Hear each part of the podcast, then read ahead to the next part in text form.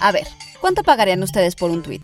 Jack Dorsey, cofundador y CEO de Twitter, está tratando de vender su primer tweet. Acabo de configurar mi Twitter de 2006 como un token no fungible, un bien digital que se está empezando a usar para poner precio a productos digitales a pesar de que el tweet ha estado disponible al público y gratis por 15 años. Para el sábado 6, la noche siguiente al anuncio, la oferta más alta era de 2.5 millones de dólares.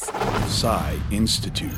Masterpiece Your Life. La obra de arte en la época de su reproductibilidad técnica es un ensayo publicado en 1936 por el crítico y filósofo marxista Walter Benjamin, en el que el autor identifica el término aura con la singularidad, la experiencia de lo irrepetible.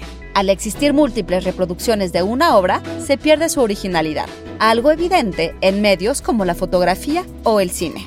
Un token no fungible, también conocido por las siglas NFT por el término en inglés Non-Fungible Token, es un tipo de token criptográfico, una unidad de datos en un blockchain o libro de contabilidad digital que puede representar un elemento digital único y que a diferencia de un Bitcoin no es intercambiable. Y si bien cualquier archivo digital es infinitamente reproducible, los NFT que los representan se pueden rastrear por sus cadenas de bloques subyacentes y así brindan al comprador una prueba de su propiedad.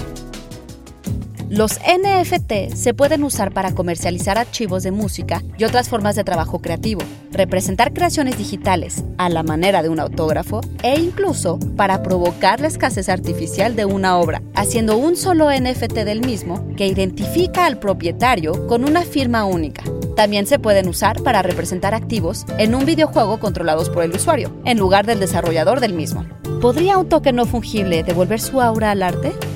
Idea de Ana Goyenechea y guion de Antonio Camarillo con información de The Verge. Y grabando desde casa, Ana Goyenechea. Nos escuchamos en la próxima cápsula SAE.